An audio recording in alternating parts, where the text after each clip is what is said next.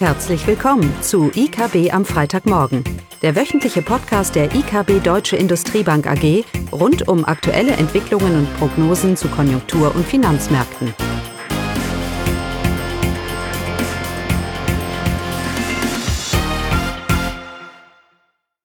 Willkommen zu IKB am Freitagmorgen, diesmal nur mit mir, Caroline, eben Ferienzeit in NRW. Und heute im Podcast die deutsche Industrie und das in Anlehnung an unserer Kapitalmarkt-News dieser Woche. Vielfältige Herausforderungen brauchen Kraftakt. Ja, aktuell wirken verschiedene Kräfte auf die deutsche Industrie. Hohe Energiekosten, strukturelle Anpassungen, wie zum Beispiel die Transformation der Wirtschaft hin zur Klimaneutralität, der Umgang mit dem Fachkräftemangel und der bestehende Investitionsstau. Aber auch die anstehende Konjunktureintrübung stellt eine bedeutende Herausforderung für die Industrie dar. Wie schon oft hier im Post Podcast gesagt, die Notenbanken bleiben bei ihrem Kurs, die Inflation runterzubringen. Inflationsbekämpfung, das ist das Ziel der Notenbank und da scheint eben eine konjunkturelle Abschwächung unvermeidbar, die sie dann auch hinnehmen werden. Die aktuelle Frage ist, äh, was bedeuten momentane schlechte, momentan schlechte Konjunkturdaten? Ist das äh, ein Hinweis auf die anstehende Konjunktureintrübung oder ist das schon ein Signal für die strukturelle Schwäche? So sind äh, beispielsweise die Exportzahlen nach China seit Anfang des Jahres in der, Tendenz, in der Tendenz rückläufig.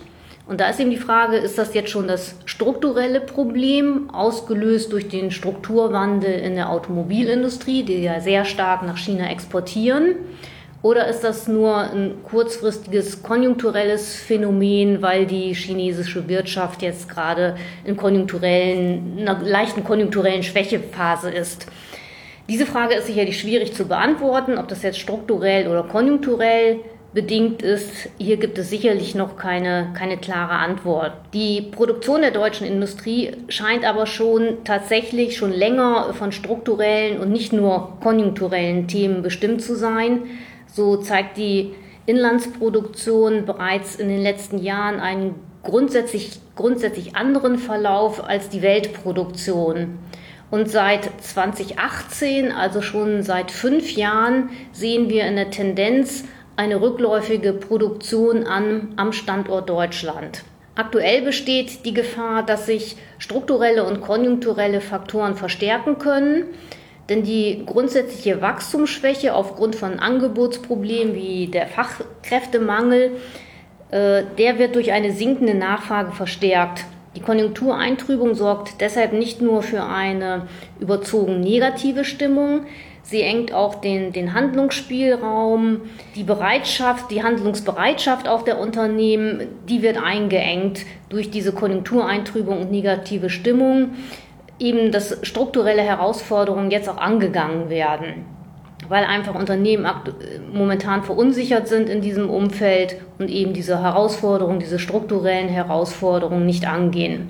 Dies ist eben auch daran zu erkennen, dass äh, trotz der notwendigen Neugestaltung des Kapitalstocks in Deutschland aufgrund der CO2-Ziele eine zurückhaltende Investitionsbereitschaft am Standort Deutschland existiert und das eben auch schon länger.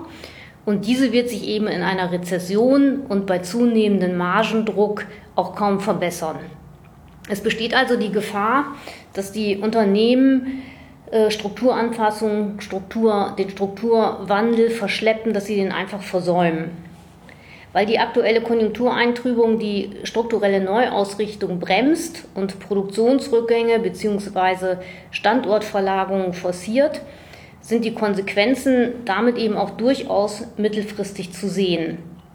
Dies wird dadurch verstärkt, dass sich die Konjunkturschwäche aufgrund höherer Zinsen und einer damit weniger unterstützenden Geld- und Fisk Fiskalpolitik hinziehen wird. Also diese Konjunkturschwäche wird länger andauern. Das ist kein, kein kurzfristiger Bums nach unten. Eine relativ schnelle Erholung ist eben nicht zu erwarten. Insgesamt ist fest, festzuhalten, dass die Konjunkturentwicklung aktuell eher als negativer Katalysator für positive strukturelle Anpassungen zu sehen ist und eben wirkt eher als negativer Katalysator. Gesamtwirtschaftlich hat das noch wenig Auswirkungen, weil das BIP-Wachstum, also das gesamtwirtschaftliche Wachstum, das erweist sich in Deutschland weiterhin als recht stabil. Aber in der Industrie, wie gesagt, da gibt es schon seit längerem, seit 2018, Probleme. Und eben in diese Investitionszurückhaltung, die wir in der Industrie sehen, ist eben im Umfeld einer Rezession ja auch tatsächlich verständlich, verschlimmert aber leider die Situation. Eine zurückhaltende Investitionsbereitschaft im Umfeld einer schwachen, rückläufigen Nachfrage wird das Wachstumspotenzial des verarbeitenden Gewerbes auch mittelfristig belasten. Zudem wird angesichts struktureller lokaler Wachstumsbremsen eine perspektivisch globale Konjunkturerholung vermehrt zu Produktionsverlagerung führen. Also wenn sich jetzt relativ schnell die Weltwirtschaft erhöht, wird man eher Renditemöglichkeiten im Ausland sehen und die Produktion verlagern und eben nicht im Inland investieren. Ja, was ist zu tun? Äh, eigentlich ganz einfach. Die Renditeerwartung für Investitionen am Standort Deutschland, die muss ausreichend groß sein und im internationalen Vergleich attraktiv sein. Investitionen müssen sich trotz hoher Energiekosten, steigender Lohnkosten und strikter CO2-Vorgaben, die müssen sich lohnen. Denn nur so, nur so wird ein Anreiz zu mehr lokalen Investitionen, also inländischen Investitionen, im Vergleich zu anderen internationalen Standorten geschaffen. Auch wird nur so die Transformation zur Klimaneutralität durch den Privatsektor gelingen. Es sind also die strukturellen Herausforderungen, die angegangen werden müssen. Planungssicherheit sowie wettbewerbsfähige Kostenstrukturen bezüglich Energie und Fachkräfte sind hier wichtige Faktoren.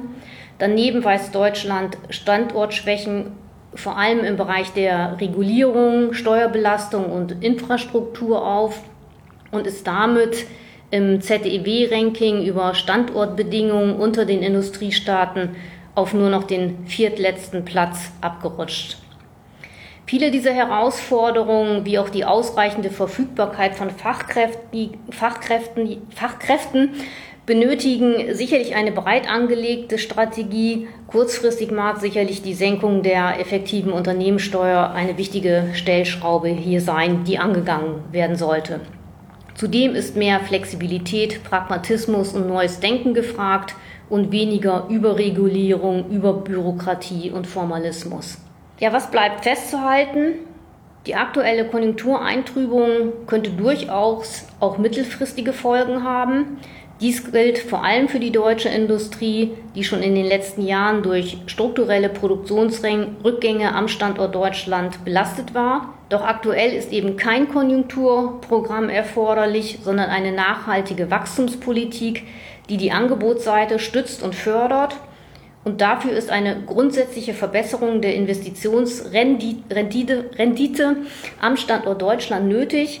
Private Investitionen müssen sich trotz der konjunkturellen sowie strukturellen Herausforderungen lohnen, vor allem im internationalen Vergleich.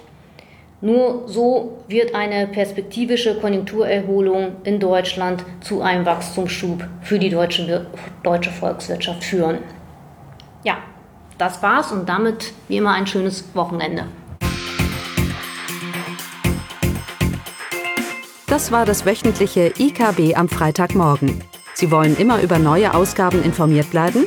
Dann direkt den Podcast abonnieren. Oder besuchen Sie uns unter www.ikb-blog.de slash podcast.